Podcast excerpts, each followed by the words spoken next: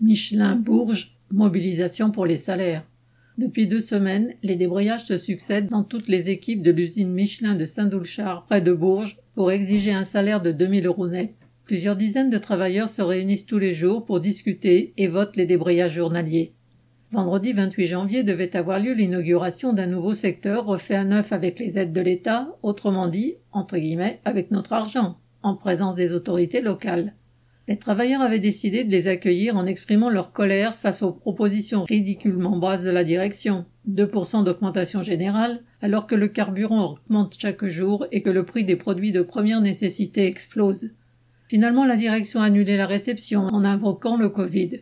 Les travailleurs ne sont pas revenus pour autant sur leur décision et se sont rassemblés à plus de 50 devant la porte de l'usine, avec le soutien de militants syndicaux de la SNCF et de Riance, une entreprise de l'agroalimentaire. Plusieurs travailleurs ont exprimé les raisons de leur colère, rappelant aux journalistes présents que les salaires chez Michelin à l'embauche sont de 1300 euros net en 3-8 et qu'avec cela on ne peut pas vivre. Des débrayages et un autre rassemblement sont donc prévus. Correspondant Hello.